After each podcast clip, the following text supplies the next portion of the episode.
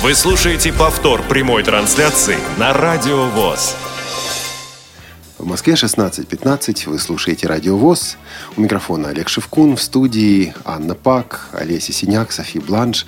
Все как обычно, все как всегда, и это здорово. И снова вебинар, очередной вебинар, который мы проводим вместе с Нижегородским центром Камерата. Или точнее, Нижегородский центр Камерата проводит вместе с нами редакции Радио ВОЗ. И, естественно, вместе с нами сегодня здесь по скайпу Марина Рощина из Нижнего Новгорода. Марина, добрый день. Добрый день. Марина, как погода в Нижнем Новгороде? Ну, тепло. Как-то для перед Новым годом слишком, я бы даже сказала, тепло. Плюс один, все течет. И немножко грустно по этому поводу. И сегодня у нас последний э, вебинар в этом году, не так ли? Да, вероятно, до Нового года, наверное, больше не успеем. Преподаватель, ведущий этого вебинара, тема этого вебинара. А ведь это расширение, скажем так, дополнение к тому, о чем вы говорили на вашем вебинаре вот совсем недавно. Ну, на самом деле это так, и я очень рада, что у нас появилась вот именно такая тема, тема педагогического мастерства возникла, потому что на самом деле мы с самого начала, когда задумывали эти вебинары, хотели уклона вот именно в эту сторону. Потому что многие из нас, кто занимается преподаванием компьютерных технологий, мы скорее компьютерщики, чем педагоги. А вот Сандема как раз это тот человек, который профессионально занимается педагогикой. И я думаю, что вот тема, которую она сегодня заявила, она будет очень полезна для нашей целевой аудитории. Ну и кажется, что она должна сказать что-то очень интересное по этому поводу. Циндема Бойко сегодня с нами здесь, в студии Радио ВОЗ. Циндема, добрый день. А, добрый день. Мне очень приятно, а, что то сегодня в студии все вместе с вами, с Нижним Новгородом. А, постараюсь, конечно, оправдать надежды Марины Анатольевны, но вот так очень громко сказано, что даже как-то становится страшно. А, Марин, давайте мы э, предоставим слово Циндеме и будем работать, ну, примерно так же, как мы это делаем обычно. Да? Буквально пару слов Конечно. еще хочу сказать о Цендеме. Она у нас необычна не только тем, что она педагог, да, она еще необычна тем, что она вот на данный момент в Москве, но представляет она Бурятию. Вот мы были в Бурятии в начале сентября, да, и видели, что в регионе очень большой интерес к освоению современных информационных технологий для незрячих – и Циндема там пользуется очень большим авторитетом в этом плане. Там мы провели круглый стол, был организован общественной палатой Бурятии. Все это было сделано на достаточно высоком уровне. И, в общем, я надеюсь, что вот развитие этого региона оно будет продвигаться в этом плане. Здорово. Там есть люди, которые хотят работать. Циндема, ответьте, ответите на это. Да, конечно. Я надеюсь все-таки в ближайшие полгода вернуться в Бурятию и продолжить работу. А круглый стол действительно а, прошел замечательно. А, огромная благодарность нижегородским коллегам, которые смогли представить а, тему, проблемы, показать возможности то есть вообще этот круглый стол проходил в правительстве Бурятии, как уже Марина Анатольевна сказала, при поддержке Общественной палаты а, Республики Бурятия. А, вообще идея, я представляю, кроме того, что э, соискатель э, факультета педагогического образования Московского государственного университета имени Ломоносова, а, еще заместитель председателя региональной общественной организации родителей и инвалидов и э, родителей детей инвалидов с нарушениями зрения «Радужный мир». Эта организация как раз была инициатором проведения этого круглого стола – и, в общем-то, вот я думаю, что все-таки удастся нам э, эту работу продвинуть. Спасибо вам огромное. Ну и прежде чем мы начнем сегодняшний вебинар, э, тяжелые известия. Многие из наших слушателей, конечно же, уже в курсе и в рассылках об этом пишут. И у нас на Радио ВОЗ вы могли об этом услышать. Э, в воскресенье, 14 декабря, ушел из жизни Александр Иванович Лапшин, журналист, писатель, главный редактор журнала «Диалог». Человек, который, собственно говоря, стал основоположником, родоначальником, если хотите, аудиожурналистики во Всероссийском обществе слепых, потому что именно благодаря его инициативе во многом в 1974 году начал выходить журнал «Маяк». Это звуковой журнал Московской городской организации ВОЗ. А, Циндема, вы говорили, что как-то с ним пересекались. Вам есть что сказать об этом человеке? Да, конечно. Лет так, наверное, 12-13 назад э, прочитала в его журнале, то есть услышала, получается, да, э, в журнале информацию об институте Реакомп, о курсах э, подготовки резерва кадров. Э, это брал интервью у Ваншина Сергея Николаевича и изъявила желание тоже э, пройти подобные курсы. Э, написала письмо Александру Ивановичу. И вот через него мое письмо попало а, в Реаком, подали более, и э, эти курсы были пройдены и окончены в 2003 году. Вот, поэтому, конечно, и после мы во время учебы встречались и интервью давали, так что вот я присоединяюсь к тому, что было сказано хорошего об Александре Ивановиче, он останется у нас в памяти, и э, приношу свои вот, э, слова соболезнования семье э, Александра Ивановича. Я думаю, что на кухне в пятницу мы также о нем обязательно вспомним, тем более, что была у нас с ним программа э, «Наши люди». Ну и общались мы, в общем, неплохо. Марина, есть что добавить или идем дальше? Идем дальше, потому что действительно времени не так много а к этому вопросу мы обязательно вернемся. Марина, спасибо вам большое. Я думаю, мы вас сегодня еще услышим в конце вебинара. Надеемся, что, вот как всегда, вы свое заключительное слово скажете и свои заключительные вопросы зададите. Вопросы, которые обычно позволяют, ну, скажем так, подвести итог, подвести черту э, к тому, что уже прозвучало на вебинаре. Я напомню также о том, что э, сегодня включены все наши средства связи. Это skype radio.voz, это телефон 8 800 800 700 ровно 1645. И это телефон для смс-сообщений плюс 7 903 707 26 71.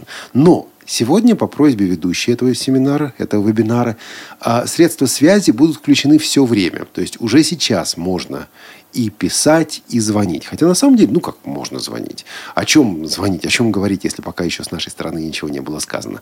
Но как только вы вот поймете, что да, я хочу поучаствовать, да, я хочу принять участие в разговоре, не надо ждать той паузы. Да, та пауза обязательно будет. Пауза на анонс у нас в середине программы обязательно будет. Но э, телефоны, а, все это работает уже сейчас. И как только вас что-то заинтересует, как только вам о чем-то захочется спросить или что-то сказать в связи с темой вебинара, обязательно пользуйтесь этими контактными средствами. Телефон 8 800 700 ровно 1645, skype radio.voz и э, смс плюс 7 903 707 26 71. Циндема спасибо.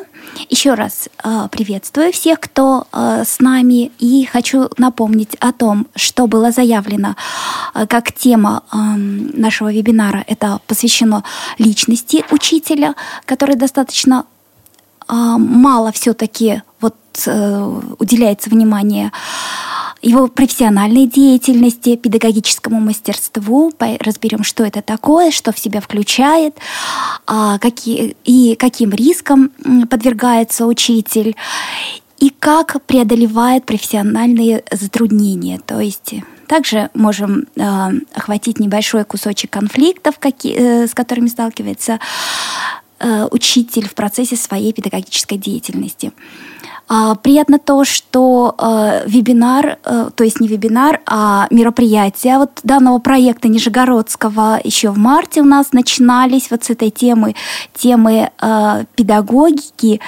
И было достаточно так вот мало времени, конечно, на то, чтобы понять, что это такое. И э, меня была вот задача такая за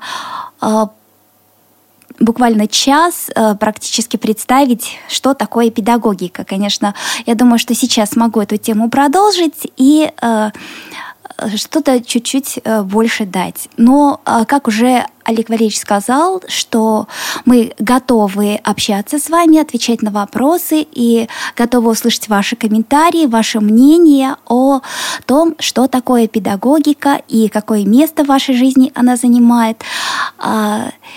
Возможно, кому-то захочется поделиться своим, собственно, опытом а, решения э, каких-то педагогических э, проблем. Вот сразу скажем, что такое педагогика. Педагогика – это педагог. Кто такой?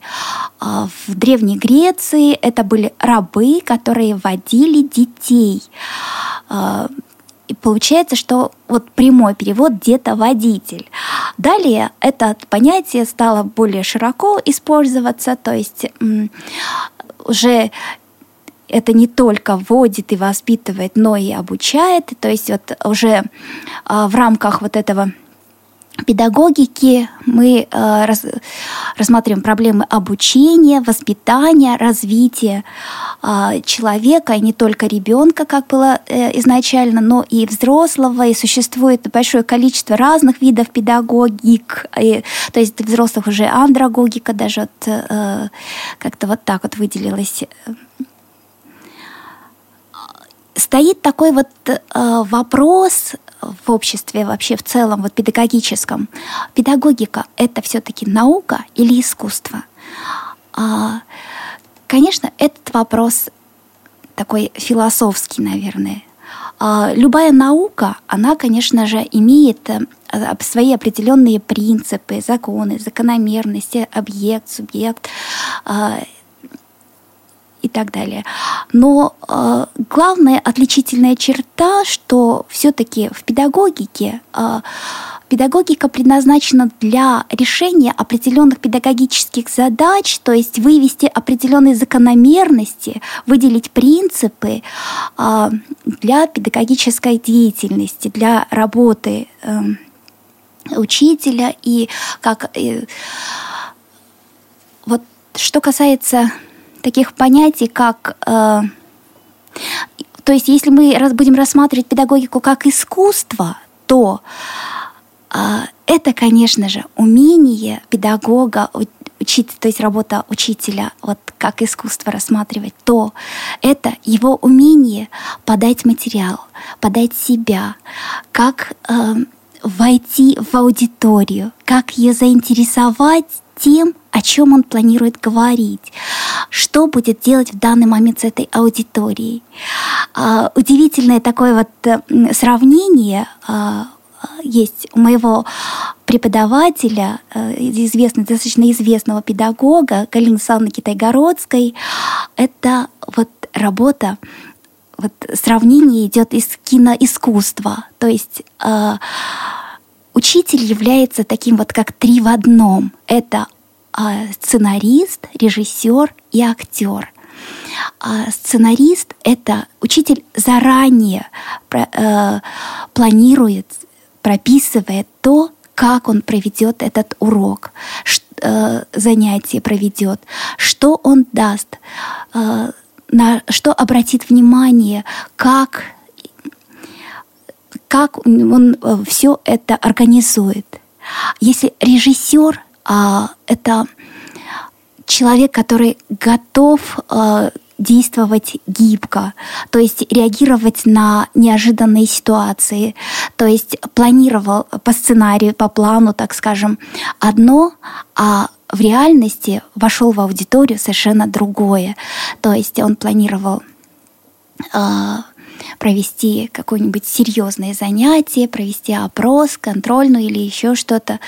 Но оказывается, аудитория совершенно не готова. Э, вот, то есть, возможно, они пришли, предположим, с какого-то, обсуждают очень бурно а, а, какое-то прошедшее мероприятие, или же были на физкультуре, где прыгали, скакали, скажем, да, и а, вернувшись, вот никак не могут успокоиться. Естественно, что учителю нужно тут же сориентироваться и не, начинать не с того, с чего он планировал, а постараться а, каким-то образом настроить аудиторию а, на то, а, что планирует учитель делать.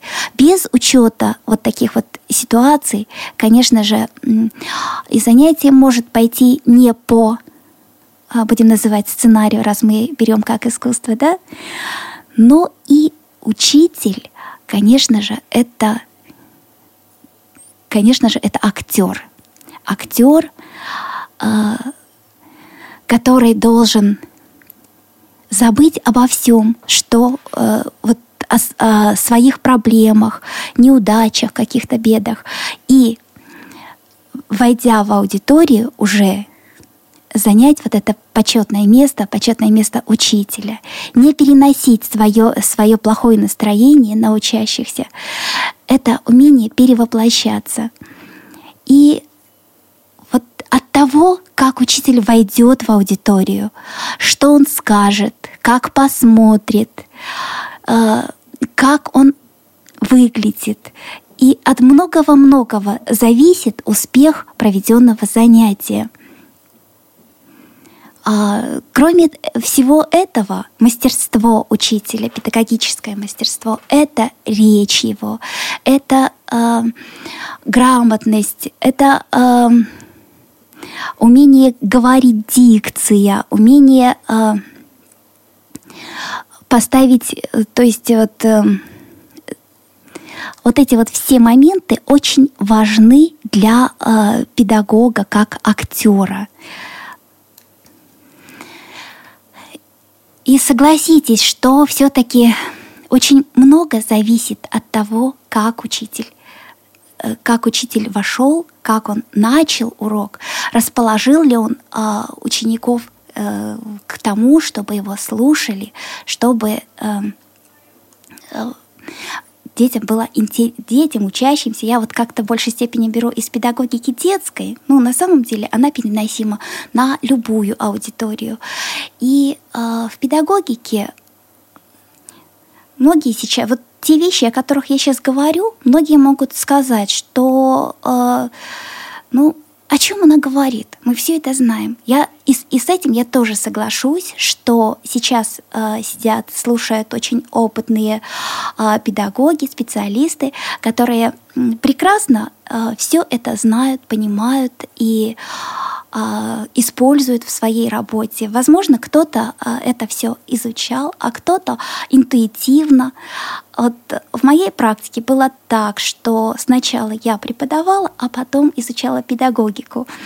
И а, вот действительно осознаешь, что ты интуитивно именно так поступаешь, именно так делаешь. И очень было приятно осознавать, что уже, оказывается, а, ты делаешь правильно, ты делаешь а, так, как надо. Ну, если вдруг ты поймал себя на том, что действительно а, это именно так. Вот э, кроме того, что вот такой вот э, вопрос искусство или наука, еще в педагогике вот э, существует такая проблема, как вот э, все-таки что должно быть первично в педагогике, теория или практика. И, к сожалению, очень такая острая проблема стоит, что э, она не дружит между собой, теория с практикой. И часто э, научная среда говорит на своем языке, а практики на своем. И друг друга часто, получается, не понимают.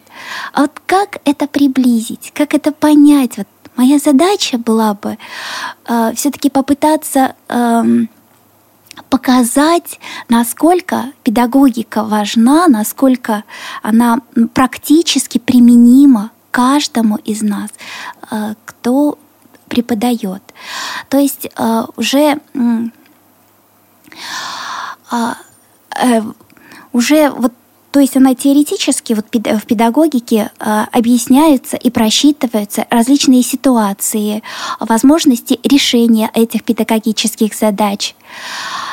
А, затем педагоги, педагог использует в своей работе не только вот если у нас еще одна сторона такая проблемная есть, вот кроме того, что теоретизировано, то, что педагог так, секундочку. Вот, то есть на, ориентирован на свой предмет и не придает значения вот Э, такой личностной стороне а, вопросу психологии. Очень часто вот такое, такое понятие методика, да, у нас существует а, методы. Вот методика, она то же самое, что педагогика, но она более узко направлена на конкретный предмет, на конкретную дисциплину. И отвечает педагогика, методика отвечает на вопрос, как это делать но, к сожалению, не отвечает на вопрос «почему?». А, то есть не, объясни, не, не объясняет, почему именно так, а не иначе. А что будет, если по-другому поступить? А на самом деле есть свои закономерности э, развития человека, э, закономерности возрастные особенности, э, закономерности вот э, связанные с уровнем э, освоения, способов мышления и многих-многих других, то есть э, способов восприятия, памяти, внимания. То есть в каждый э, период э, развития человека существуют сенситивные периоды, когда э, наиболее лучшим таким вот образом осваивается та или иная информация. И если будут упущены эти периоды, то Э, и освоение будет более затрудненным. А если в детстве все-таки очень хорошо развита механическая память, то в более старшем возрасте она не так развита э, все-таки. И требовать от человека, чтобы он это все зазубрил без какого-то э, образного представления наглядного или вот как-то вот без, без э, взаимосвязи логики, это достаточно трудно человеку, который, который уже преодолел определенный возраст, когда вот эта память наиболее активна. А, я, по-моему, достаточно много говорю. Может быть, у кого-то вопросы возникли? Пока ну, таких у нас нет. Но я напомню нашу контактную информацию для ваших вопросов. Это телефон 8 800 700 ровно 1645. 8 800 700 ровно 1645. А для смс-сообщений плюс 7 903 707 26 71. Плюс 7 903 707 26 71. И skype radio.voz. На самом деле, э, вы ведь интересную, интересную избрали тему, потому что вы говорили, начали говорить о личности педагога, начали говорить о педагогике как науке или искусстве. А все это вот э, нам, преподавателям тифлоинформационных технологий, нужно применять э, к темам очень техничным таким, технически ориентированным.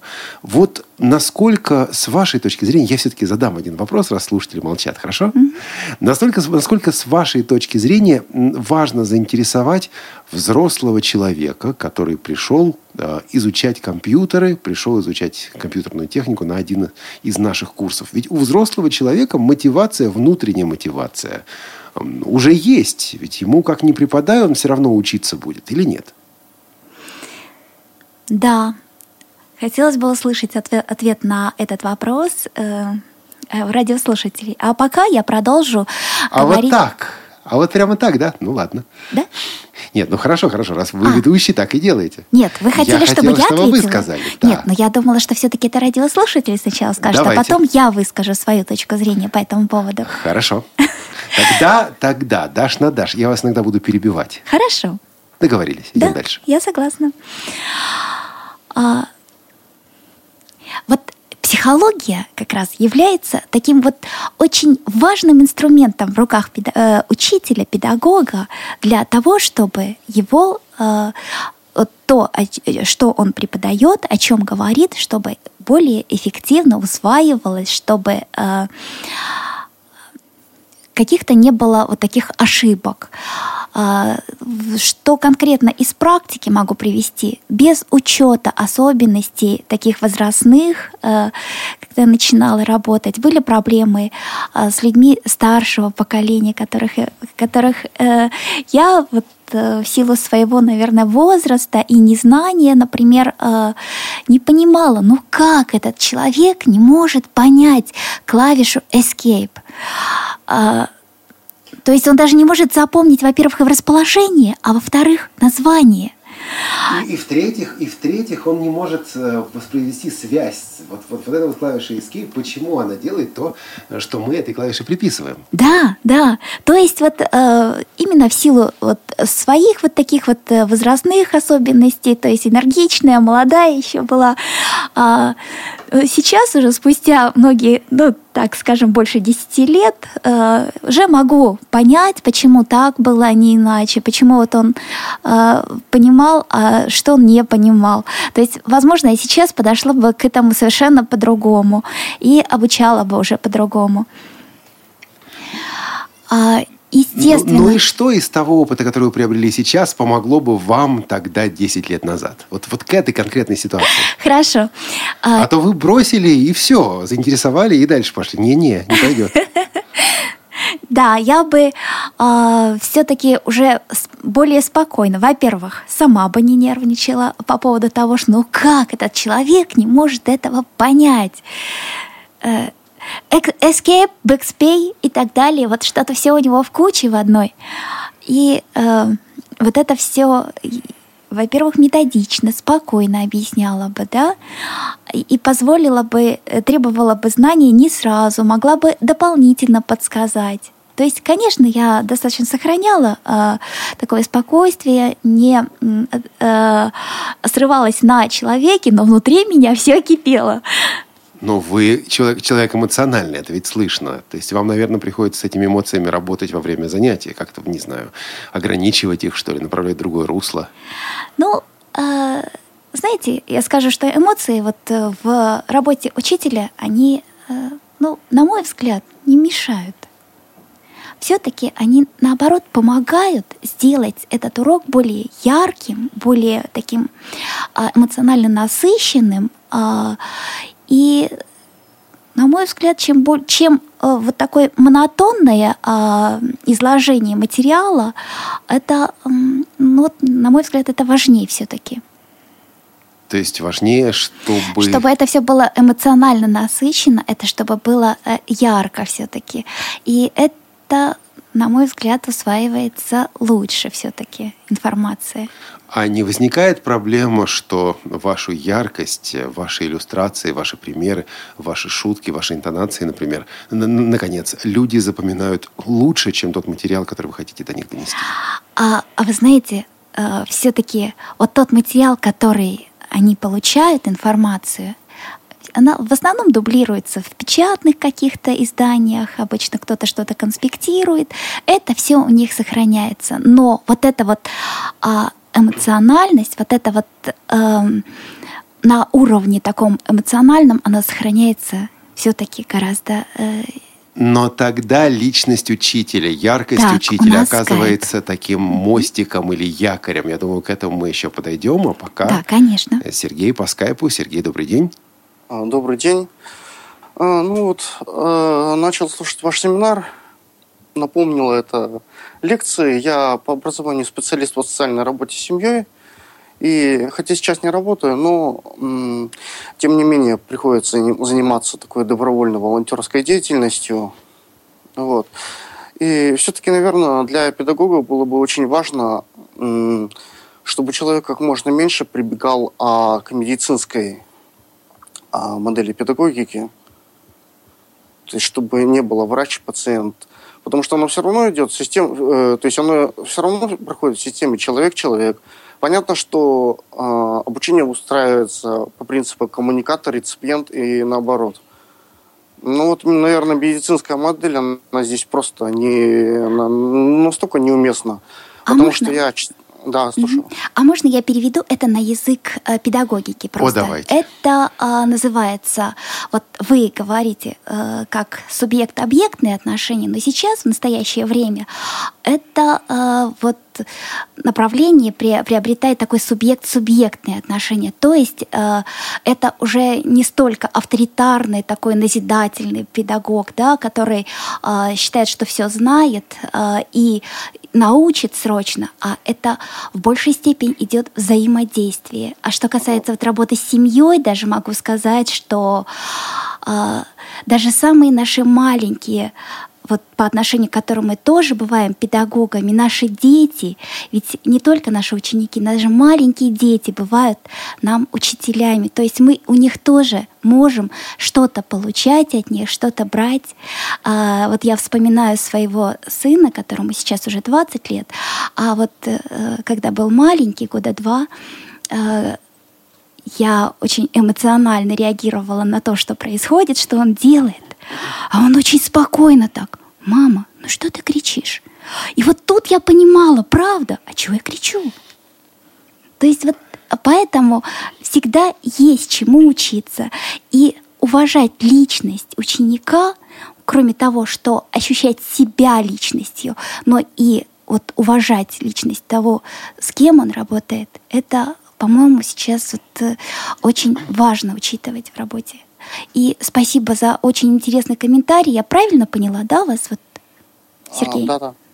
То есть, ну, вообще, лучше скажу, что ребенок все-таки психолог, да, если да. мы э, возьмем хотя бы ну, возрастную психологию, первый вообще кризис, один из первых, это кризис трех лет, который называется по принципу «я сам». Так что э, дети очень частенько себя ведут как психологи. Да, и, и как психологи, и как наши учителя. Поэтому э, вот Думаю, что все-таки э, современные учителя уже в большей степени переходят на вот те самые отношения, которые называются субъект-субъектными. Ну, когда... вообще, ну, хотелось бы, хотелось бы, чтобы переходили. Просто когда даже в скайп-конференциях наталкиваешься на э, учителей по ориентировке, там, ну, там конкретно такой медицин, медицинский посыл идет. Да. Как это вы, как, то есть как это вы не умеете, как это вы не ходите. Вот вы, кстати, вы говорили про компьютер. А я столкнулся примерно с тем же, что вот, ну, нужно было объяснить человеку конфигурацию MailSpeak на Nokia. Ну, человек вот вроде раз, два, три, десять. Мне все равно вот приходилось брать э, телефон. Ну, то есть, ну, даже вот человек лично это делал все равно. То есть, люди более старшего возраста, там, ну, сложно с пониманием ситуации. Циндема? А, я ваш вопрос не поняла по поводу... Э, вот... Не вопрос, а комментарий. Это скорее комментарий, что ага. даже простая вроде бы вещь, да, конфигурация Mobile Speak, тем, кто помнит да, еще. и она, в принципе, требует э, большого терпения, да, я так понимаю, что... Да-да-да. И э, элементарно мы вот учителями мы бываем постоянно. Я говорю, что не только где обязательно в учебной аудитории, а учителями мы даже бываем вот э, э, в скайпе, общаясь, обучая кого-то чему-то, да, показывая, рассказывая. И вот умение грамотно подать эту информацию, расположить человека и учитывать его особенности. Вот я далее как раз э, э, плавно от Сергея перехожу к теме, кроме, вот я сказала о том, что обязательно учитывать возрастные особенности. И есть такая э, наука, то есть э, подразделение в психологии – это возрастная психология, да, вот она тоже описывает все возрасты, особенности э, и э, особенности определенных периодов. Например, вот в подростковом периоде часто такие вот кризис, да, бывает подростковый, когда э, ребенок э, не только с родителями проблемы, но и с педагогами возникает вот э, такая вот проявляется его собственное я, он пытается самоутвердиться. Ершистый становится. Да, такой. да, есть такие проблемы. И вот знаете, сидя как раз на занятии, такой интересный был комментарий из аудитории. Нас преподавал возрастную психологию Пряжников, такой Николай Сергеевич. А, вот и рассказывает как раз об этих особенностях подросткового возраста. И вот из аудитории одна девочка говорит, а, надо же, а я-то, говорит, думала, что я ненормальная. Оказывается, если бы я так не поступала, это, это я была бы не норма. То есть тут э, какие-то, видимо, проблемы вот такого вот э, подросткового периода. То есть человек начинает рефлексировать и осознавать самого себя Да. и понимать, что вот оказывается это нормально. Это нормально, да. И вот еще часто педагоги, родители, ах ты так, ты вроде как, ты против, ты будешь мне перечить. Это вот все-таки нас так воспитывали, да, на самом деле. Но а, очень интересное э, вот такое мнение, что а если все-таки этому ребенку, подростку позволить прояв- э, в допустимых пределах э, проявить свое собственное я, то есть вот не подавлять его личность, а как-то попытаться понять, то э, я думаю, что будет хорошо. И одной и другой стороне. То есть не будет вот развиваться вот эта конфронтация. Конечно же, э, я и в своей собственной жизни очень много ошибалась, и э, было разное, но вот когда уже э, имея определенные какие-то знания, уже анализируешь, думаешь, много это сделал бы не так, но э, поступил бы не так. Но тут на самом деле есть совершенно такая практически ориентированная вещь, которая связана с преподаванием. И вот в связи с этим, как от этого избавиться, от комплекса того, что вот меня так учили, и я также буду учить других. Ну, например, вот я когда-то учил английский язык, и там должен был выучить 20 слов или 30 слов.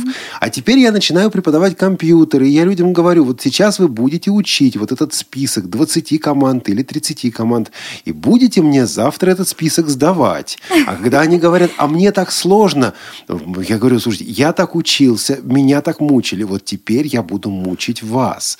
Вот не возникает желания преподавать так, как тебе преподавали, причем брать не всегда хорошее, иногда и плохое, и говорить, что я страдал, страдать будешь ты теперь от моих рук. Знаете, как говорят о том, что вот э, аспиранты в университетах это самые тяжелые экзаменаторы, особенно когда они только что пришли в А, да-да. аспирантуру, они пытаются отыграться. Да, это, конечно, тяжелый. Так вот, как раз это именно то, о чем я сейчас говорила, да, то есть память как раз на, особенно что касается э, э, возраста, может быть, это нормально по отношению к э, детям, возможно, у них память получше, но вот э, сейчас я уже, например, очень сильно ощущаю то, что, что э, вот не запоминаю очень многих вещей. Ну вот, к сожалению, вот такая вот проблема есть. То есть эти вещи надо учитывать, и нельзя обучать так, как обучали нас, и предполагать, что вот это но, и есть. в принципе, требовать. И опять же, вот настолько э, индивидуальные у каждого возможности бывает. Для, у кого-то прекрасно развита память, и э, он может эти не только 20, но и 40 каких-то команд выучить, да, а для кого-то и 5 это много. А как вы это оцениваете? Как вы оцениваете потенциал вашего учащегося? И как вы избегаете ситуации, когда вы говорите, ты можешь, он говорит, а я не могу? Но в процессе работы э, просто э, выбираем наиболее оптимальные какие-то варианты. Или же он записывает и потом периодически обращается. Или же еще вот что наши вот эти вот зуны, да, наши советские такие вот э, отечественные знания, умения, навыки. А что такое знание? Просто знать и все. А, ну и знаю я, но не применяю. А вот навыки, зна, умения, да, но умею я, да, нажимать эти. Но когда а, вот эти вот наши умения доходят до автоматизма и превращаются в навыки, вот этот период от знания до навыков, да, а, у людей а, имеет разные временные рамки, и поэтому все-таки э, в педагогике тоже существует такое понятие, как личностно-ориентированная педагогика. Э, Она как раз предполагает учитывать э, личностные особенности, его индивидуальные возможности. И до сих пор еще спорно, э, и педагоги еще обсуждают, а как э, на практике реализовать, когда у тебя в аудитории сидит там 20-30 человек, личностную ориентированность.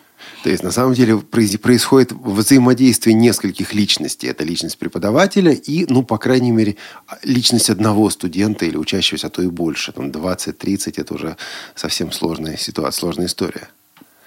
Ну да, конечно, это уже экстремальные условия, когда 20-30. Но у нас, я думаю, что а, э, сейчас э, речь идет о преподавательных информационных технологий и ну, так, в среднем, наверное, у нас бывает от 3 до 5-6 человек, да, так вот где-то. И прежде чем мы пойдем дальше, я напомню нашу контактную информацию. Это телефон 8 800 700 ровно 1645. 8 800 700 ровно 1645. Звоните, присоединяйтесь к беседе. Это телефон для смс-сообщений. Плюс 7 903 707 2671, плюс 7 903 707 26 71 для ваших комментариев, замечаний, вопросов. И это skype radio.voz радио.воз. Цендома Бойко сегодня в нашей студии. И говорим мы о личности преподавателя, личности педагога. А сейчас как раз вот я перейду плавно, вот как я уже планировала, отвлеклись от того, о чем говорил Сергей, это э, вот существует такая социальная психология. Она как раз э, э, занимается такими вопросами, как, от э, личностью, э, личностью человека, его местом, его самооценкой, его э, э, адекватная самооценка, э, уровень его притязаний, его место в обществе, в каком вот как он ощущает себя в коллективе, как, какие, как взаимодействует с окружающими. Как, работа, как э, способности его работы в команде, как правильно создать эту команду. Все это учитывается в социальной психологии. Существуют интереснейшие такие работы по социальной психологии, э, которые ну, реально правила, по которым, которые можно соблюдать. Ну, правила, конечно, тоже соблюдать э, достаточно гибко. Чуть позже я некоторые правила э, приведу, э, в, зачитаю их. А вот Далее еще хочу сказать о том, что учитель должен, кроме возрастных особенностей, а, э, особенностей его личностного развития, его статуса, а, учитывать в работе. То есть это, конечно же, его физиологические особенности. То есть мы сейчас берем уже э, особенности, если мы работаем э, в группе с обычной Э, предполагается тифлоинформационные, это, это работа с незрячими. То есть, опять же, самый близкий нам э, понятный пример будет это а, его уровень остаточного зрения, да, учитывать э, человека, во-первых, не видит совсем, или есть остаточное зрение, или же он прекрасно ориентируется то есть и наряду с этим, конечно, вот я уже чуть это к более э, высшему относится, то есть вот насколько он уже владеет какими-либо э, знаниями, то есть приходит все равно э, на обучение разного уровня э, способностей, возможностей люди. И вот тут как раз та самая личностно ориентированная педагогика подойдет и э, с учетом индивидуальных особенностей. Это вот как раз Э, можно позволить кому-то э, дополнительно пользоваться зрением, кому-то, э, естественно, стараться вот переходить, если уже совсем не, ну, очень-очень плохо, не позволяет. Кстати, вот когда консультирую родителей детей с нарушениями зрения, остро стоит вопрос. Вот приходят в школу, а, зрение остаточное есть еще, но заболевание, к сожалению, такое, которое, вот, кстати, и у меня, а, вначале оно есть, а потом оно, а, мы уже знаем, что оно вот э, неуклонно будет падать. Э, что делать, обучаться по э, плоскому или же все-таки с самого первого класса изучать Брайль. Я вот э, хочу сказать многим-многим на своем горьком опыте все-таки по возможности, даже если вот у ребенка есть остаточное зрение, оно всегда будет, оно всегда, всегда ребенок будет что-то видеть, читать, смотреть, но Брайль лучше изучать э, с детства.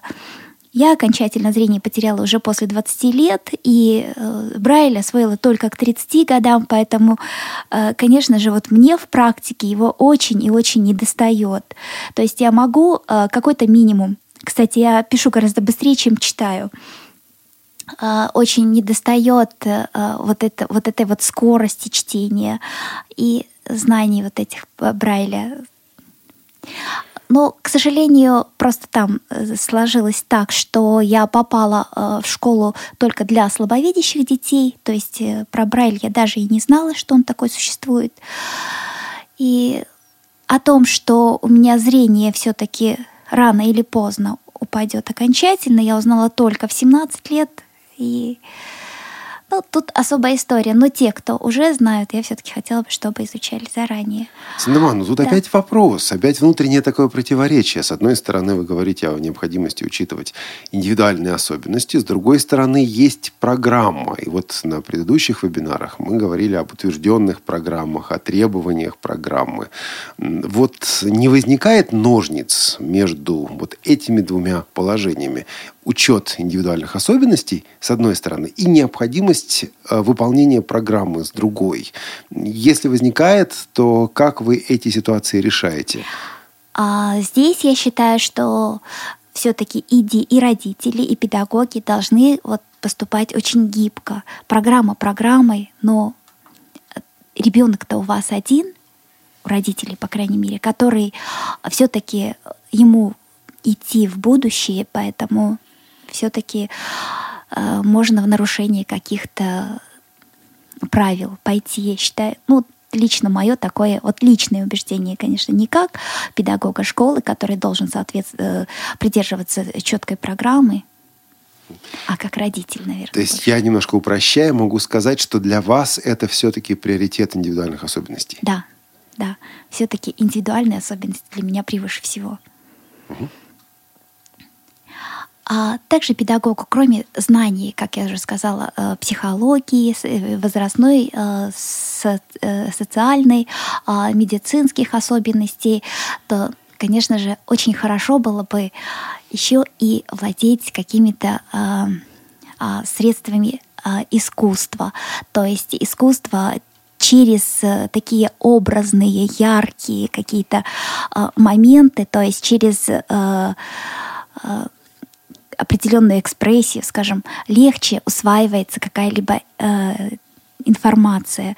То есть э, можно предложить какой-то э, в подкреплении какое-то художественное произведение, просмотр какого-то кинофильма, э, рассмотрение э, вот, э, изобразительных каких-то э, произведений изобразительного искусства, музыки красивой, вот сопровождение.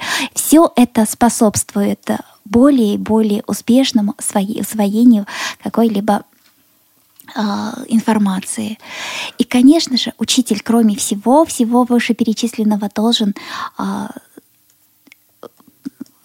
знать э, права, то есть право как таковое, законодательство, на основе чего, как он э, вообще чему, чем руководствуется. Э, в этой связи как раз вот э, первая моя научная работа была о том, а, на что опирается в своей работе учитель при принятии педагогических решений, то есть при решении педагогических задач, сказать можно все, ну, то же самое другими словами, то а, на, конкретно на что опирается? Вот у меня тема была э, методическая рефлексия учителя, то есть насколько он э, как раз анализирует, рефлексирует э, свою деятельность, э, сам, само де, ученика. И вот очень интересные такие э, как раз то, что касается э, вообще деятельности учителя. То есть он, планируя урок, учитывает ли, а, куда он пойдет, какая его ожидает аудитория, а, как пройдет, что должно быть. Вот, то есть, или же вот я вот такой, я вот это вот знаю, вот это умею, и все. Или же все-таки он анализирует, это, что ему предстоит, с кем предстоит встречаться, как. И а, во время урока, вот как раз я возвращаюсь к той же самой гибкости, когда ситуации самые разные бывают, да, что готов ли а, учитель гибко повернуть вот той же э, ситуации, когда а, мы говорим Брайль изучать или не изучать, то не положено и все. А я думаю, что все-таки можно подходить к э, каждого из ситуации индивидуально и если нужно, то изучать Брайль, если да, Можно без него обойтись, то обойтись. Да ладно, если бы только не положено. То ведь еще и времени нет. И, да еще и квалификации у самого нет. Да, хотелось бы это преподать, но не можешь просто потому, что а, сам не знаешь и не умеешь.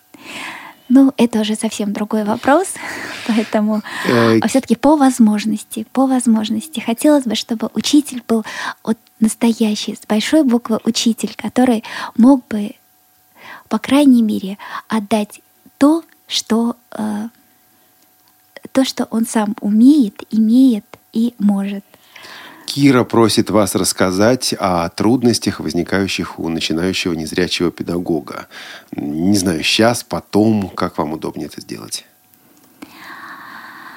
А, так. Или переадресовать вопрос слушателям, я уж не знаю, как скажете. Трудности незрячего педагога. Да, вот а, я, незрячего. Да, незрячего. Хочу сказать, что да, это очень непросто в каком плане, что ты не можешь контролировать аудиторию. А, вот, э, кстати, Недавно у нас прошел э, на факультете курс ораторского искусства, который ведет э, а, автор такого очень интересного метода. Метоника называется. Это работа а, над собой, над своим голосом. И э, очень интересные такие вещи она рассказывала о том, что не подумайте, что это, э, это как раз очень даже касается незрячего преподавателя. И вот, э, значит, она говорила о том, что учитель должен э, вообще оратор, даже точнее сказать, должен э, следить за тем, как он говорит, куда говорит, откуда его голос выходит и как он говорит. И вот как очень такое оригинальное было такое пародирование наших э, советских пионерских голосов, когда, задрав выше себя голову, начинали там э, тоненькими голосами чего-то там вещать, пищать. Вот, э, на самом деле э, советует наша э, Вероника Александровна Косенкова, как э, обязательно направлять взгляд куда-либо, чтобы он был направленный, неважно, видим мы аудиторию или нет, мы должны создавать эту видимость, потому что если мы пришли в аудиторию, нас все равно видят.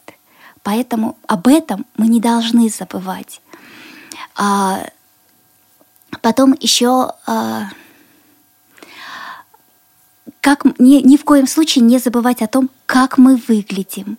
То есть э, ваш, как мы одеты, конечно же, все-таки желательно советоваться, спрашивать, интересоваться, следить за тем, чтобы это было стильно. Это э, как мы держим осанку, как идем, как вот э, входим в аудиторию. Пусть я лучше с тростью зайду, но но я войду э, прямо, уверенно, спокойно, чем э, вот как-то вот так вот, вот э, боясь куда-либо на кого-либо наткнуться со страхом. Ну, то есть вот, вот это заранее готовить себя к тому, что тебя ожидает. И вот этот направ... когда мы говорим, направленность голоса, как раз вот я возвращаюсь к метонике, а, фиксировать, обязательно говорить и фиксировать. Это вообще искусство удивительное актеров, когда они говорят. А, ведь бывает, что ты можешь кричать на сцене в большом зале, тебя не услышат. А актеры могут говорить шепотом, и их все равно слышат. Поэтому вот э, чтобы аудиторию держать постоянно во внимании, нужно постоянно э, взглядом окидывать эту э, аудиторию. Не важно, что мы их не видим. Они нас видят, они нас они чувствуют наше внимание, что мы с ними, они ушли куда-то, и голос свой направлять куда-то конкретно. И вот определить какую-то точку, куда мы говорим и что мы говорим. А положение головы, э, это значит э, обязательно следить за тем, куда мы направляем, во-первых, взгляд свой, ни в коем случае не разговаривать боком, спиной. Особенно это касается людей, которые со слабым остаточным зрением, а еще интереснее, если с боковым, то пытается что-то а, увидеть. Но если это позволяет увидеть, то, наверное, тут я не могу ничего сказать. Но если же это тебе не даст никакой информации, то, наверное, не стоит. Это тоже дает какой-то не самые лучшие э, не самое э, лучшее впечатление такое, да. Поэтому максимально, я думаю, надо э, следить за собой, э, за тем, как ты себя подаешь, как ведешь себя. А секрет такой интересный э, выдала Вероника Александровна. Значит, вот какое положение головы самое оптимальное и самое интересное. А, вот, то есть правильно, удобное. Это вот предложила нам сделать глоток воды и э, зафиксировать в голову в, том положении, в котором вот этот глоток как раз пошел э, наиболее э, легко прошел, да, этот вот глоток. Вот это самое положение головы наиболее оптимальное для того, чтобы э, голос шел естественно и э, вот нормально. То есть вот я сейчас даже могу продемонстрировать то, что я буду говорить, подняв голову, конечно, микрофон здесь он э, фиксирует разницу, да, вот я подняла, естественно, у меня уже все э, мышцы шеи, вот э, гортань, все э, сдавлено, и э, голос совершенно по-другому идет. Или же я опустила голову, но это уже совсем тоже э, печальный случай, когда вот э, за этим следить обязательно. Тут действительно я хотел бы, наверное, дополнить, если можно, потому что у нас нет возможности общаться с людьми глазами, ну вот нет такой возможности, да, но смотреть на них все равно нужно. Да. А заинтересовывать действительно для незрячего педагога, для незрячего преподавателя интонация имеет огромное значение, потому что именно интонируя вы можете выделить то, что вам нужно выделить, потому что ну, действительно э, лицо, мимика лица не всегда работает. Надо это как-то компенсировать.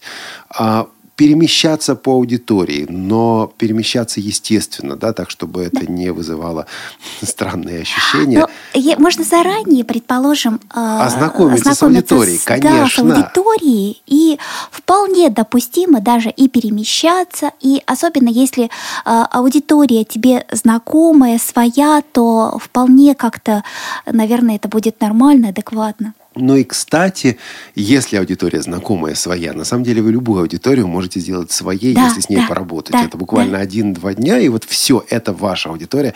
Самое сложное, это когда вам нужно провести семинар, не знаю, час, час двадцать, и вы этой аудитории больше никогда не увидите. Вот там у вас действительно нет времени на знакомство с аудиторией и так далее. А если больше часа, так вот это уже ваша аудитория. Вперед!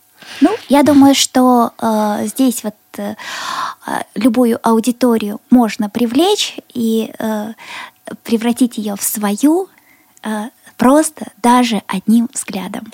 А как вы решаете вопрос эм, проблему того, что незрячий педагог не всегда понимает, слушает его аудитория или нет. То есть у него могут под носом играть в шахматы, и если фигуру будут ставить тихо, он этого не заметит. Вот э, э, Тут как раз желательно поддерживать э, контакт с аудиторией, чтобы, э, задавая какие-то такие вопросы, а, постоянно под, э, не требуя, как бы, да, а обращаясь к аудитории, требуя вот такого подкрепления какого-то, а, согласно, или же комментария. Ну, то есть вот вести себя вот не монологическую речь, а стараться как раз именно диалоги то есть или как это еще палеологи назвать, да, вот такого вот. Да, слов много, да, да, собес... да, много собеседников. И тут вы очень важную вещь сказали, я тоже это хотел бы поддержать.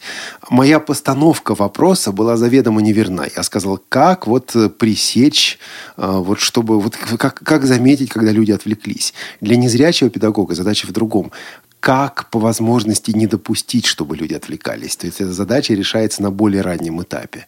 А, вероятнее всего, вот это надо, да, учитывать. Э, я напомню контактную информацию. 8 800 700 ровно 1645. 8 800 700 ровно 1645. Звонок бесплатный на всей территории России, как с обычных, так и с мобильных операторов.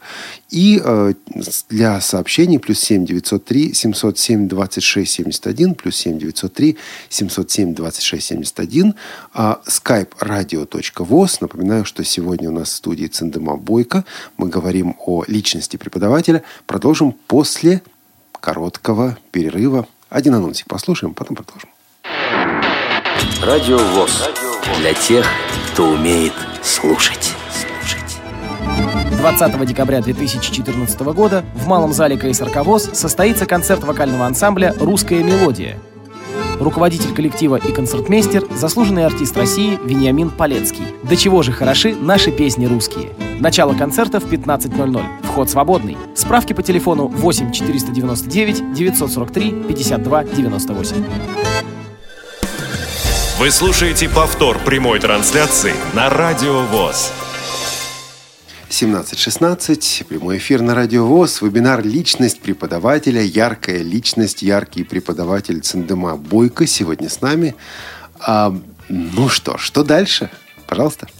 А, в продолжении к нашей темы я как раз хотела бы сказать а, еще об одной функции учителя, которой мы уже вот так вот вскользь коснулись. Это а, что учитель как раз это не только в настоящее время он приобретает совершенно другую роль, чем раньше. Если раньше это был просто источник информации, да, то сейчас это эм, большей степени организатор, это в большей степени вот такой вот э, наставник, наверное, э, человек, который помогает, направляет, и э, учителю нужно быть готовым к тому, что э, всегда готовым к тому, что э, его ученики могут знать больше, чем он. При этом ни в коем случае не бояться того, что он чего-то не знает не страшно абсолютно то, что э, мы чего-то можем не знать.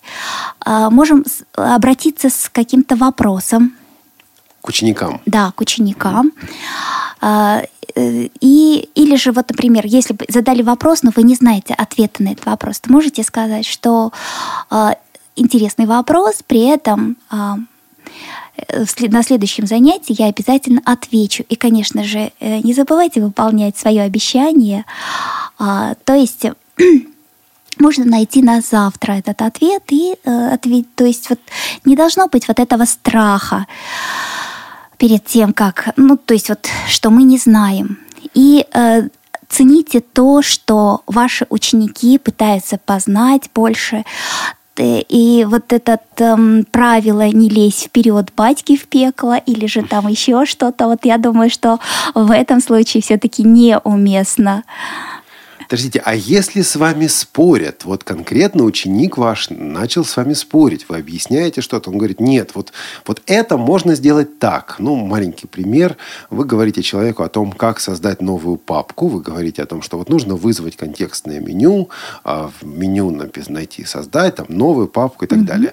Вот. А он говорит, а вы знаете, это все не надо, это все неправильно, надо просто выучить одну комбинацию клавиш, Ctrl-Shift, английская N, нажимаете ее и получаете получается новая папка. Вот а что моя реакция делать? в этой ситуации была бы сразу такая, что это здорово, ты новый э, метод мне подсказал, и это замечательно, мы обязательно используем в дальнейшей работе. То есть обязательно поощрить его э, знания, которые э, вот он имеет тоже.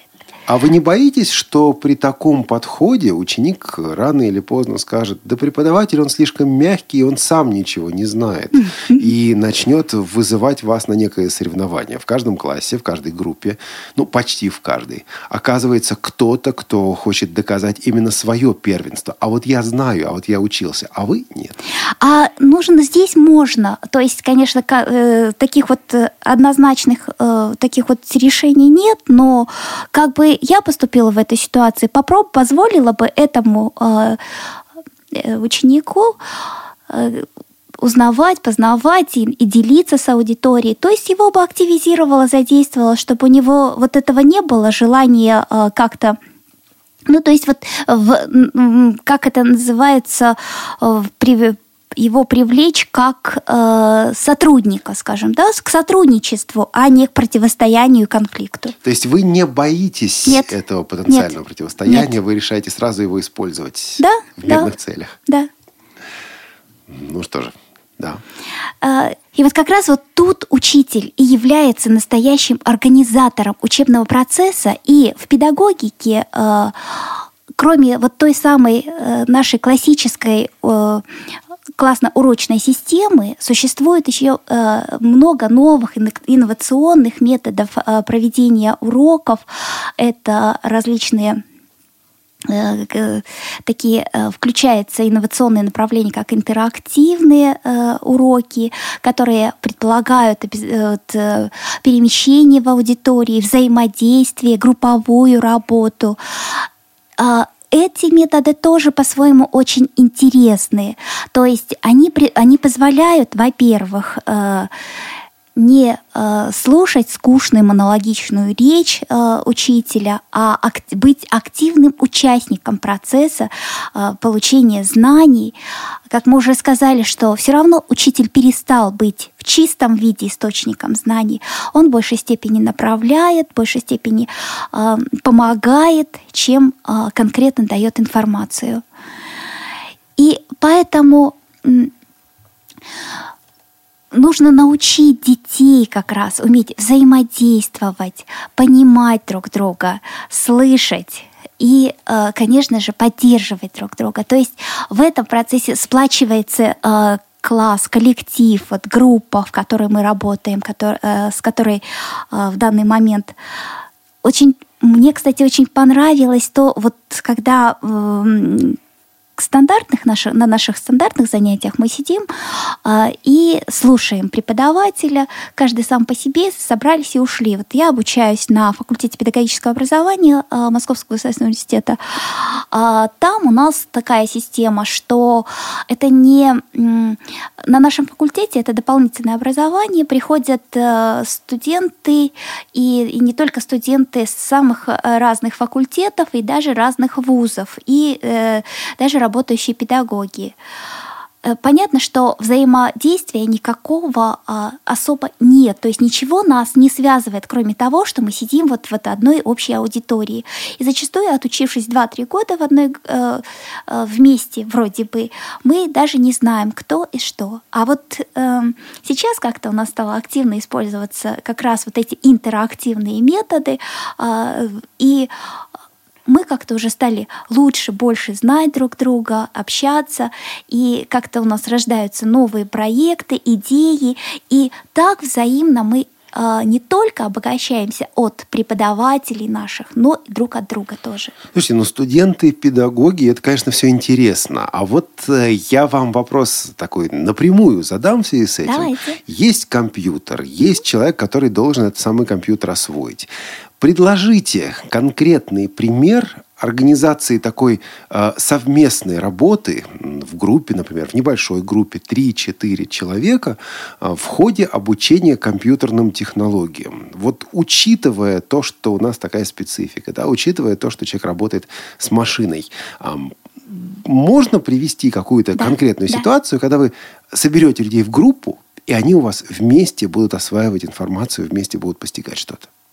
А, здесь вот, например, а, вот сразу, что пришло мне в голову, э, то а, как уже прежде говорила, мы предполагаем, часто бывает, что разного уровня подготовки у нас учащиеся, Конечно. да, поэтому мы вполне можем допустить, что, предположим, вот четыре человека, да, а один из них э, вот э, знает больше, чем другие, но требует каждый индивидуального себе подхода. Один преподаватель одновременно не может подойти ко всем, то он вполне может э, уделить внимание одному, но в это время тот, который э, знает больше, может э, помочь э, другому, который тоже нуждается в индивидуальной помощи. То есть вот таким вот образом организовать. Или же э, еще есть способ, например, выполнение каких-то действий, команд, а потом э, проверяют друг друга, например. Или же э, друг другу рассказывают о способах э, и потом анализируют друг друга. То есть, или же вот конкретно кто-то э, рассказывает о выполнении э, определенных команд, а кто-то его э, комментирует. Не только преподаватель указывает на какие-то достоинства, недостатки, но и э, сами учащиеся тоже должны быть участниками вот этого самого процесса. Тут как раз я затрону тему, э, раз уж мы так вот подошли, тему контроля, да, то есть контроль тоже а, отдает ли себе учитель отчет а, о том, для чего он проводит этот контроль. Вот его задача в чем? Оценки поставить. А, поставить оценки, поймать его, найти его ошибки, или же все-таки, чтобы вот а, просто оценить его то, что он получил, и помочь ему как-то а, получить больше. Ну, с контролем это вообще особая Очень ситуация. Очень сложная ситуация. Она э, сейчас тоже в педагогической среде достаточно активно обсуждается, предлагаются разные способы оценки, э, но и вот наиболее такая прогрессивная это рейтинговая система оценки знаний, когда э, учитывается не только э, единоразовый такой контроль и то есть ответ вот по экзаменационным билетам, это практически, можно сказать, это лотерейный билет. Повезло тебе хорошо, а не повезло, то... Может быть, ты знал 33, а 34 не знал. Да, и он тебе достался. И он тебе достался. И что делать? Вот, э, как раз вот этот самый печальный случай. Поэтому я думаю, что... Э... Про рейтинговую систему все-таки подробнее, потому что я-то понимаю, о чем вы, но не все слушатели сразу поймут, как она отличается от экзаменационной, к которой мы привыкли. А, рейтинговая система предполагает э, значит, э, накапливание кредитов за определенно выполненные задания. То есть это э, учитывается не только его работа на протяжении всего семестра, например, вот в вузах да, идет, но и э, его участие в различных мероприятиях, организациях семинаров. Э, то есть вся его деятельность, она э, оценивается и вот, берем программу курса и говорим о том, что вот есть некие 100%, да, да, которые да. состоят из нескольких элементов. Да. Участие в общей работе 10%. Там, я не знаю, чтение э, литературы еще 10%. Контрольной работы еще 40%. Да. Что-то еще. И, соответственно, человек на протяжении всего семестра или всего года набирает, набирает эти, эти кредиты да. за разные виды работы. Да. Это м, бывает сложно для преподавателя, особенно для того, кто не знаком с такой системой, но потом вот все вот вырабатываешься. Я тут, наверное, приоткрою, да, вот такую завесу немножко. Я сам преподаватель, я очень люблю именно эту систему, именно потому что она избавляет от этой лотерейности и да, дает возможность да. контролировать на протяжении всего семестра. Угу. Да, вот. Поэтому... Но очень важно, чтобы студент сразу понимал, как это устроено. Ну, это, я думаю, что дело времени. В принципе, кому надо, все поймет, а, если хочет. Конечно. И э, в, эту самую систему, мне кажется, вполне можно устроить, э, то есть организовать, как-то ее адаптировать и э, к нашим оценкам знаний. То есть вот как еще пока затрудняюсь сказать, еще не было такой конкретно поставленной задачи, чтобы вот, выработать систему оценки контроля знаний. Но вот думаю, что вполне как-то что-то можно сделать. И тут вот как раз встает такой этический вопрос. Как оценивать, вот пока мы, пока мы все-таки не в рейтинговой э, системе, поэтому как оценивать, как поощрять, как э, вот, э, относиться к студентам. И э, такие вот есть маленькие советы все-таки. Э, если... Э, так, пока долго э, говорила, потеряла мысль. Как относиться к студентам? Маленькие советы. Ну да, вот стоит ли э, вот во время э, оценки вот как раз попался билет такой вот неудачный, который вот как преподавателю поступить в этом случае? Может ли преподаватель, а, то есть вот в его ли силах как раз вытянуть этого студента, или же все-таки его Э, окончательно утопить. Но опять, если у нас рейтинговая система, то нет, доля мы этого... Нет, а, тут, когда рейтинговая, да, тут у нас вот уже вопросов таких не встает. А пока мы все-таки не в рейтинговой системе оценки, поэтому вот как раз э, человек у нас сдает экзамен. Можем ли мы поддержать этого студента? И вот тут как раз э, я хочу сказать, что очень многое зависит от студента, ой, то есть от преподавателя.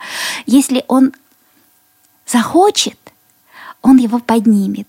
Но если же он захочет, то даже э, относительно блестящий ответ, да, он сможет э, обесценить и все равно найти то, что вот ему захочется найти.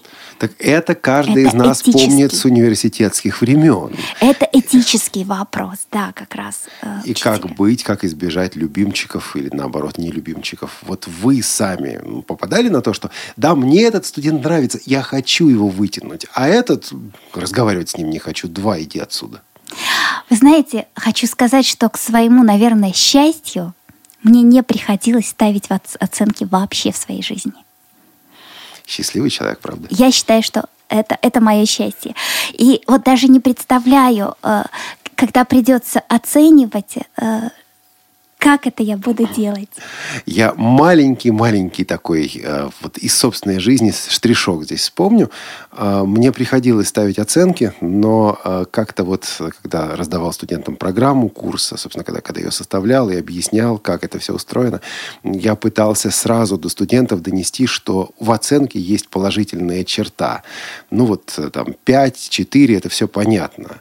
Да, оценка 3, я объяснял студентам, это значит прорвались. Да, все-таки вот мы сумели прорваться, все нормально. А, была там даже три с минусом. А, фух, пронесло. Вот. А оценку 2, которая в том контексте, где я преподавал, означала, что студент должен будет повторить этот курс, я называл так. Значит, 2. Это знаете, что такое? Мы встретимся снова. И вот у меня была студентка, которая говорит, Олег Валерьевич, я хочу у вас получить 2 для того, чтобы еще раз этот курс повторить. Она, правда, получила 5. Вот. Но, наверное, даже само ожидание. Вот есть такая стигма, которая с оценками уже связана. Вот, вот, вот, вот, вот, вот эта оценка плохая. Да, но вы говорили о индивидуальном подходе. Здесь тоже что-то с этим можно делать, хотя это бывает очень сложно. Да, то есть э, оценки бывает, что для кого-то э, вот, то есть превзошел свои собственные ожидания. Вот как раз э, существуют э, такие правила э, критики, правила вообще вот такого конструктивного общения.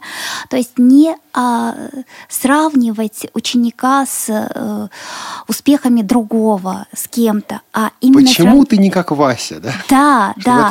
А, то есть его достижения вот сравнивать все-таки более этичным будет с его собственными а, достижениями. И вот, вот тут как раз я хотела привести некоторые правила такого конструктивного общения. А, когда будет преподаватель, студент, это вообще касается каждого человека, но здесь вот э, относительно педагогов предлагает э, а, в учебнике Риана вот э, рекомендации Коломинского, такого педагога, психолога, старайтесь говорить на языке партнера, то есть учитывать его э, профессиональный э, уровень, да, учитывать его э, уровень просто вот э, чего сказать, вот социальный статус, да, и тогда, чтобы быть, что, если есть у тебя желание быть более понятным, а, постоянно поддерживать, проявлять уважение к партнеру, э, чтобы все-таки не унижать его собственного достоинства, не э, то есть не подчеркивать свое превосходство. И можно в процессе беседы также подчеркивать какие-то вот такие, э, э, какую-то общность такую, да, что да, вот, о, да, мы с тобой оба из Сибири, там, ну, например, это я уже так, э, к примеру, или же, о, мы с тобой любим одинаковую музыку, ну, то, то есть вот это тоже вот как раз э, такие маленькие секреты такого конструктивного общения – да, потому что вы выстраиваете мостики, да, находите мостики, нечто общее, да, и потом чтобы... уже по этим мостикам можете доносить то, что вам нужно донести, в данном да, случае учебный да, материал. Да. Я напомню нашу контактную информацию. Можно? Да, Давай. конечно. Плюс семь девятьсот три семьсот семь двадцать шесть семьдесят один. Это для смс-сообщений. У нас есть одно сообщение. Я задам этот вопрос в конце нашей беседы. А, восемь восемьсот семьсот ровно шестнадцать сорок пять. Восемь восемьсот семьсот ровно шестнадцать сорок пять для звонков в прямой эфир. И радио.воз также для звонков в прямой эфир. Пожалуйста. И э, потом э, проявляйте, конечно же, интерес к тому, о чем говорит ваш собеседник. И э, ни в коем случае не перебивайте его. Э, то есть дайте возможность э, довести э, вот, начатая речь до конца. Очень часто, я думаю, что многие сталкиваются с тем, что в общении ты не знаешь, куда вставить слово, да, то есть это следить надо как за то есть дать возможность собеседнику говорить, но и за собой следить, э, чтобы давать возможность говорить э, своему собеседнику. Ну и ну а если он говорит не по делу, а если он доминирует на занятии, если он привлекает к себе все внимание и расходует ваше время, а кроме него у вас еще 4 или 5 человек? А, я думаю, что вполне можно этот вопрос э, решить так именно тут как раз о чем выше было сказано, а, все-таки относясь уважительно к личности ученика, попросить его, э, можно сказать, что да, эта тема очень интересная, давай мы после занятия это обсудим, побеседуем, или же ты а, об этом расскажешь нам потом, когда вот у нас будет, у нас будет еще на это время.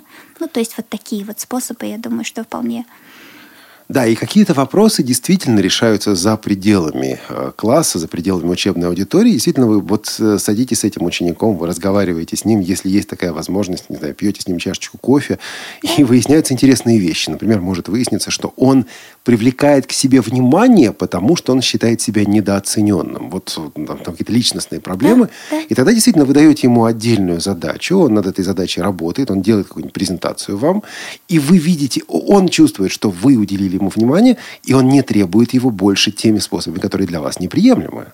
То есть, ну, опять, для этого вам нужно ну, с ним лично познакомиться и общаться, и это личная работа с студентом.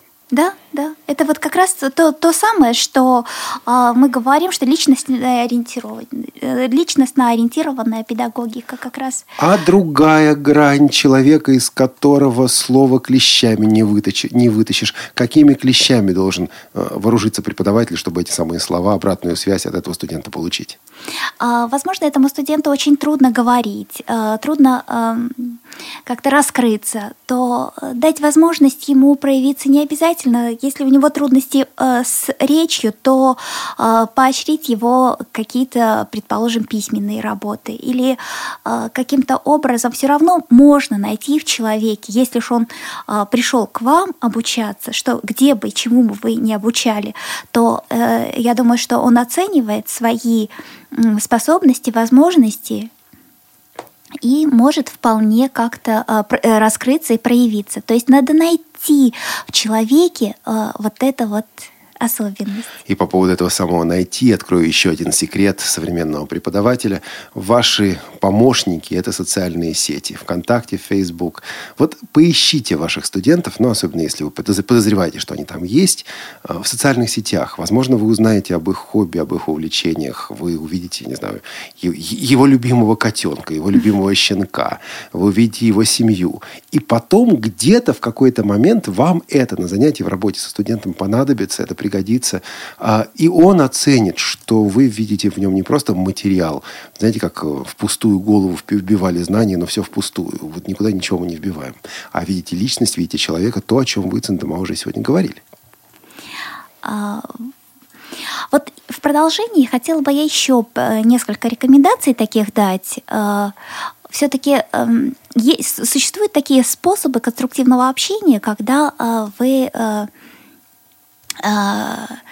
приемы, используются приемы активного слушания. То есть мы где-то вот в процессе, пока собеседник нам о чем-то рассказывает, мы э, киваем головой, соглашаемся, говорим «да», задаем какие-то наводящие вопросы, уточняющие «я правильно вас понял», а, а вы э, именно это хотели сказать, да, я согласен, или же, э, ну вот, вот э, как бы дать понять человеку, собеседнику, что вы слушаете, вы его понимаете, что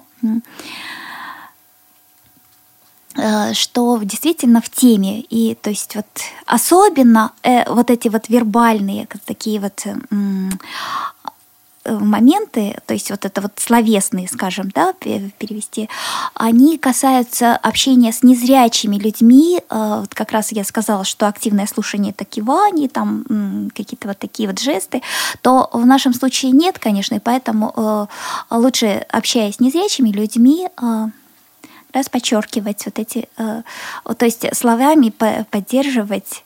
Иначе э, часто ты говоришь, говоришь и не понимаешь, вообще тебя слушают или нет. А может, э, собеседник внимательно на тебя смотрит и просто ну вот не подтверждает это словами, но он слушает. Да, очень, но Именно слушает. поэтому нам навыки активного слушания особенно необходимы. Да.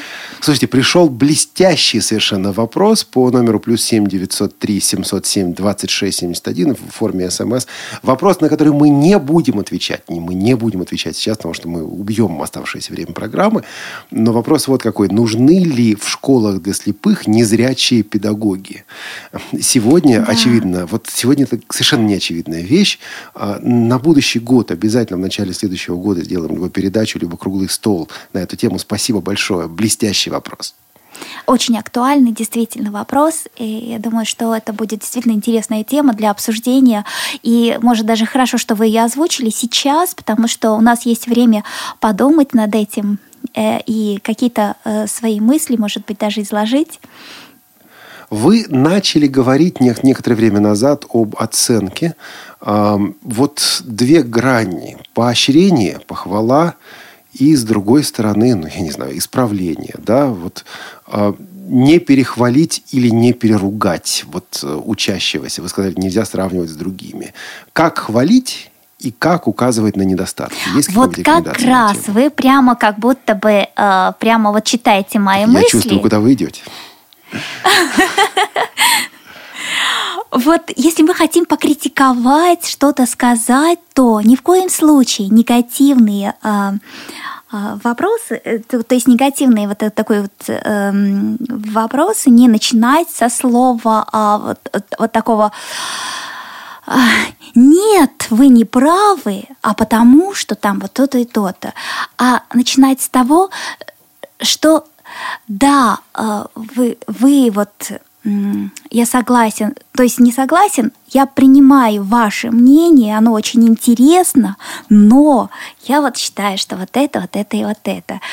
А, а, то есть... То есть вы все-таки указываете на ценность личности и ценность высказанного мнения даже не соглашаясь с самим мнением, по сути, вы указываете на его да, ценность как да, такового. Да, сначала мы указываем действительно его ценность, а далее уже а, мы э, вы вот это разбираете. Да, и когда еще мы критикуем, то ни в коем случае вот не переносить вот этот э, критику на в целом личность, а, кон, а критиковать конкретные поступки. Потому что э, очень часто бывает, что мы начинаем а ты всегда такой, ты вечно, вот ты весь, вот ты плохой. Ой, кстати, вот в этой связи у меня сейчас вот э, прохожу курс очень интересный у э, такого психолога э, Александра Эдуардовича Колмановского. а, по а, психологии отношений.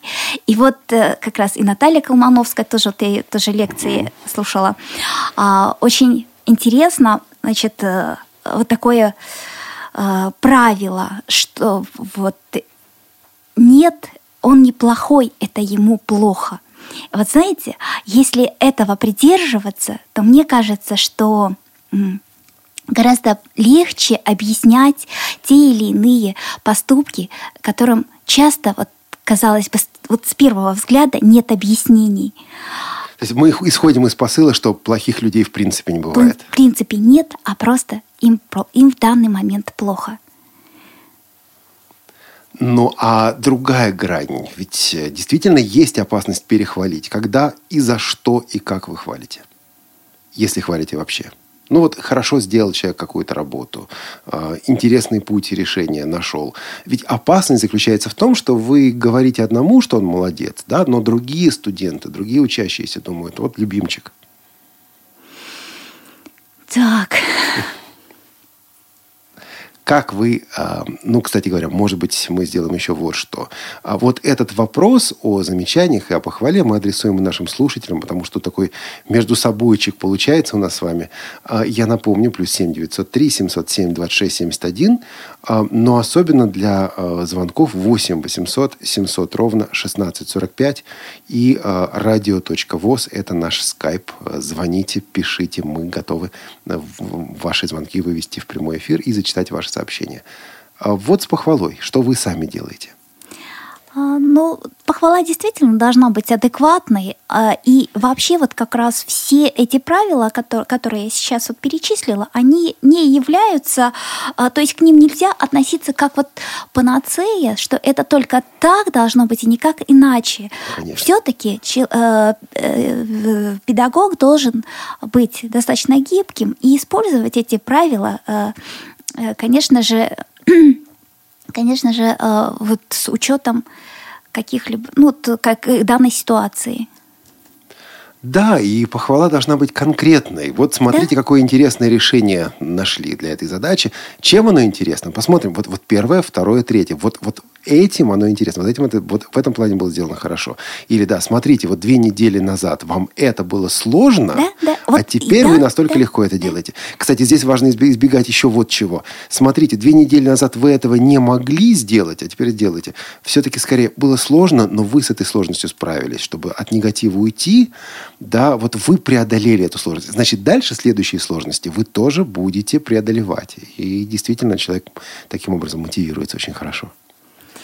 А, да, действительно, а, это если учитывать вот такие правила, то э, в любом случае педагогическая деятельность, она будет гораздо более приятной, и в этом процессе будет приятно как одной стороне, так и другой. То есть тут не будет ущемляться личность э, человека, как вот, э, знаете, такой пример очень интересный из жизни моей, собственно, э, когда э, моя мама начинает ругать э, моего сына за что-нибудь там, то э, сюда вход э, включается все, все абсолютно. То есть вся, все вот у тебя вот это так, то так вот, и ты всегда вот так.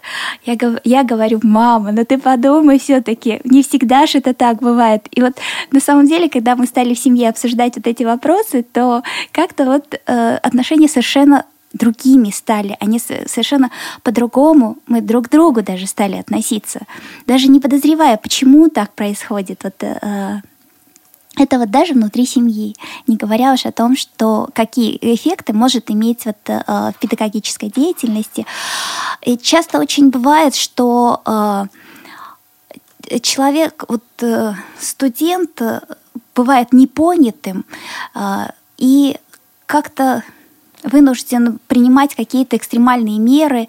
А, вот у нас в университете был случай, девочка не смогла, у нее проблемы с речью были, и а, как-то группа не приняла ее, вот э, стали смеяться над тем, как она, и педагог туда же э, стал э, передразнивать, как на уроке английского языка она произносила слова, а у девочки проблемы детский церебральный паралич.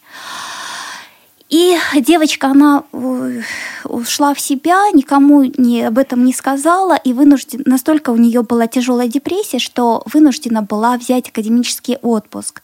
Проблема решилась таким образом, что э, через год э, мне удалось встретиться с этой группой э, студентов, ребят, просто попросить, чтобы э, эту девочку приняли в группу, в коллектив, поддержали. И, э, в принципе, эта девочка сейчас успешно э, учится и заканчивает обучение свое. То есть вот совсем немного надо было бы, возможно, внимание учителя, внимание группы, и э, ситуация была бы совершенно другой. У меня а, у нас есть звонок по скайпу от нашей постоянной слушательницы Илишка из Чехии. Илишка, добрый день.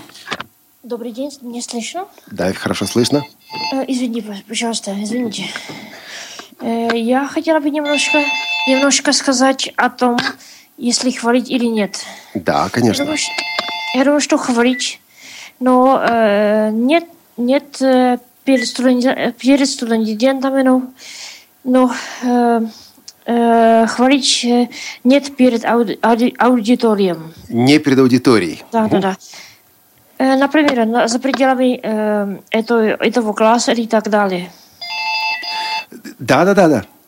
Да, спасибо. Всего самого доброго. Да, ага. это, да, пожалуйста. Спасибо большое за очень интересный комментарий. Вот как раз э, по этому поводу, по э, разрешению каких-то конфликтных ситуаций, вот можно а, привести такие советы. Это я все, к, примеру, к примеру, о том, насколько важны знания как педагогики, психологии, э, так и других наук. Вообще вот э, наш собственный опыт – это здорово, это интуиция наша, это поведение, это, это хорошо. Но моя сегодняшняя задача была как раз э, сказать о том, что как мы можем обращаться к тому, что уже наработано и э, сделано учеными, и что мы к этому не должны относиться э, как-то вот, ну, то есть более внимательно должны к этому относиться.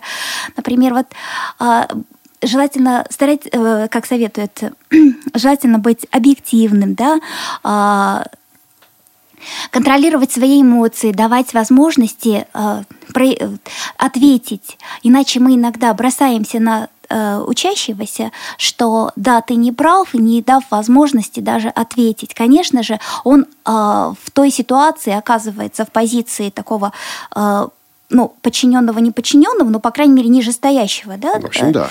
Поэтому, э, конечно же, педагог должен обязательно просто это вот я Э, как-то избегаю вот таких вот категоричных э, вот таких высказываний, да, должен, обязан, но вот тут вот я считаю, что должен дать возможность учащемуся а, ответить.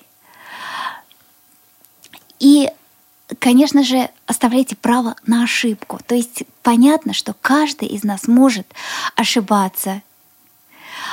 Каждый из нас может э, не всег... ну, то есть не всегда мы можем э, оценить все и знать все. Поэтому э, вот, вот эти правила, я думаю, что они очень помогут вот в тех же самых конфликтных ситуациях.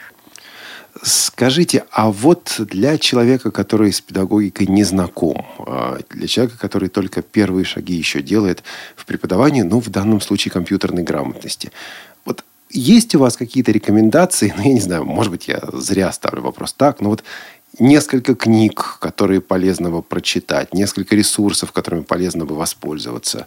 Вы сказали о том, что вот не по интуиции мы работаем, да, но вот этот наработанный опыт других, его же где-то надо взять. Вот где его брать? А, вот знаете, э, я как раз после того э, нашего как той нашей э, весенней школы в Нижнем Новгороде делала небольшую рассылку литературы по педагогической психологии авторов, которые э, в учебников в электронном виде по преподаванию. Ну, в основном это учебники педагогики и педагогика, психология высшей школы. И там То есть все... у вас есть такой список? Есть, конечно, такой список, и есть достаточно э, такие э, ну и в процессе своей работы я, конечно, постоянно выделяю, э, э, отбираю наиболее интересные э, материалы, и, возможно, они когда-то лягут в основу такого методического пособия, которое будет которое поможет педагогам, да, даже, наверное, к окончанию нашего, так не буду слишком громко объявлять, иначе буду обязана все это выполнить, да? Так уже объявили. Ну да, я постараюсь все-таки сделать подборку, потому что учебник это одно, там понятно, что очень много э, такой э, информации, которая, ну, не всегда имеет практический выход и практическое прикладное такое назначение, поэтому э, не всегда это интересно, не всегда понятно, да, и для каждого это понятно. Поэтому вот я постараюсь э, теперь, вот если в прошлый раз сделала действительно подборку просто в целом учебников, то сейчас я сделаю такую маленькую методичку. Нас ведь забросают письмами по поводу той подборки учебников. Вы сможете эту подборку нам прислать сюда на Радио ВОЗ, а, а мы выложим ссылку на нее уже в информации к ну, этой программе. В принципе, в да, наверное, можно будет. Там По она, по-моему, э, она была у нас в рассылке. Э, вот всех, э, кто проходил курс, но не все, кто слушает не нас, слушает. это получили, поэтому мы ждем от вас это. А, на самом деле, я с удовольствием в продолжении, э, даже после э, эфира, э, могу лично пообщаться. Если кому-то интересно, то обращайтесь. Какие-то, может быть, есть вопросы, с которыми вы не могли сейчас как-то выйти в открытый эфир. Тут Прямой, был то... вопрос, который я оставил на конец программы. Несколько слов об организации «Радужный мир», которую вы возглавляете. Что это за организация, чем она занимается? Это организация, как я уже сказала, родителей детей с нарушениями зрения, и мы объединяем, созданы были на базе детского сада компенсирующего вида и объединили родителей а, тех детей, которые в тот момент а, ходили. Нам уже 9 лет. А, организация, вот она раз занимается вопросами воспитания, э, развития детей с нарушениями зрения. К сожалению, конечно, она вот э, утратила ту активность, которая была э, в период, когда я жила в Бурятии, но думаю, что со временем я вернусь, и все будет. А пока вот она у нас проявляет активность, когда я приезжаю на каникулы. Ну и вы сами человек активный, вы работаете с другими проектами также. Несколько проектов, может быть, один-два наиболее ярких, с которыми вы сотрудничаете, в частности, направленных на детей, направленных на а, ну, детское воспитание детей, образование детей, обучение детей. Что-то такое интересное, что вы хотели бы рассказать? Ну, я э, работала в работаю в качестве тифлопедагога, тоже с э, консультирую детей, родителей в, респуб... в своей республике. И... Сказками вы тоже занимаетесь? А, да, занимаюсь, конечно, э, наша организация занимается, как раз участвует в проекте «Сказка всем». А, это сейчас, по-моему, у нас 11 или 12 дисков, 12 дисков выпущено уже а, со сказками современных писателей, со сказками народов э, мира. Э, и песни э, тоже вот у нас Татьяна Залужная, Любаша записала. Вот, и, э, и существует свое радио «Сказка всем». Оно, по-моему, как раз есть тоже в перечне Э, который распространяется через... Э, подскажите, как правильно? А, например, Плексток, да? Плексток, да, да. А, и, кстати говоря, можете просто зайти в Яндекс, написать, допустим, радио, а... в кавычках «Сказка всем», и легко это найдете. Да, а сайт наш – это сказка всем рф. .рф. Русскими буквами. Да. Ну что же, в заключении есть а, пара, я не знаю, слов таких ободряющих, что ли. Потому что вот я сейчас сижу и думаю, вот человек, который впервые стал этим заниматься. Он предполагал, что надо только компьютер изучить, а оказывается, там еще целая педагогика. Как ему не впасть в уныние? У нас буквально минута на это. А, я думаю, что все-таки после сегодняшней встречи э, наши э, слушатели поняли, что насколько интересно и полезно это э, наука и какое действительно настоящее искусство быть настоящим педагогом. И хочу пожелать всем э, радиослушателям, конечно же, постоянного развития, самообразования, э, быть э, культурным, знающим, умеющим и образованным.